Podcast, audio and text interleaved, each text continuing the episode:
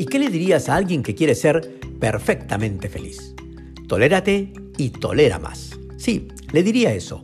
Tolérate y tolera más. Hoy ha sido un día curioso.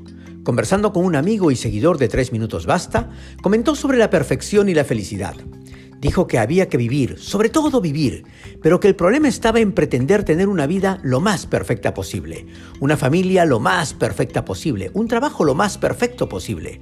Todo eso, me dijo, consume tu persona y te hace imperfectamente infeliz.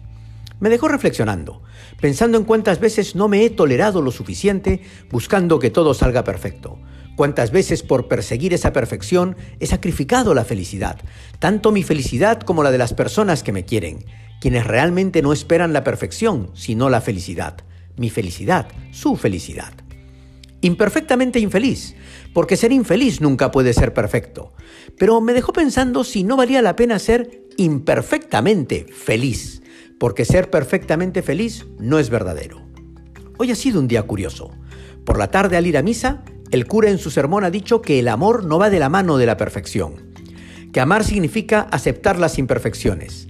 Para amarnos debemos aceptar nuestras imperfecciones.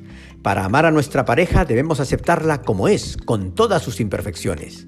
Y que a los hijos se les ama con todos sus errores e imperfecciones. Ha dicho que el amor y lo perfecto no coinciden. Dos visiones similares en el mismo día por dos personas absolutamente distintas. Mi amigo cubano de nacimiento, millennial y comunicador de profesión, el cura, baby boomer peruano, en una prédica de misa dominical. Ser perfectamente feliz no existe. No existe porque la perfección y el amor nunca coinciden, porque el amor significa aceptar las imperfecciones y pese a ellas amar. Y no se puede ser feliz sin amor. Por eso, perseguir que todo sea perfecto te hace imperfectamente infeliz. En otros episodios de este mismo podcast hemos dicho que lo perfecto es enemigo de lo bueno. Sin embargo, que no nos cansemos de perseguir la perfección. ¿Pero a qué costo? ¿Cuál es el momento en el que hay que parar de buscar la perfección? Me parece que hay tres preguntas que uno debe hacerse y en ese orden. La primera, ¿todavía hay espacio para algo mejor? La segunda, ¿el esfuerzo merece el beneficio? Y la tercera, ¿el esfuerzo sacrifica mi felicidad o la de otro?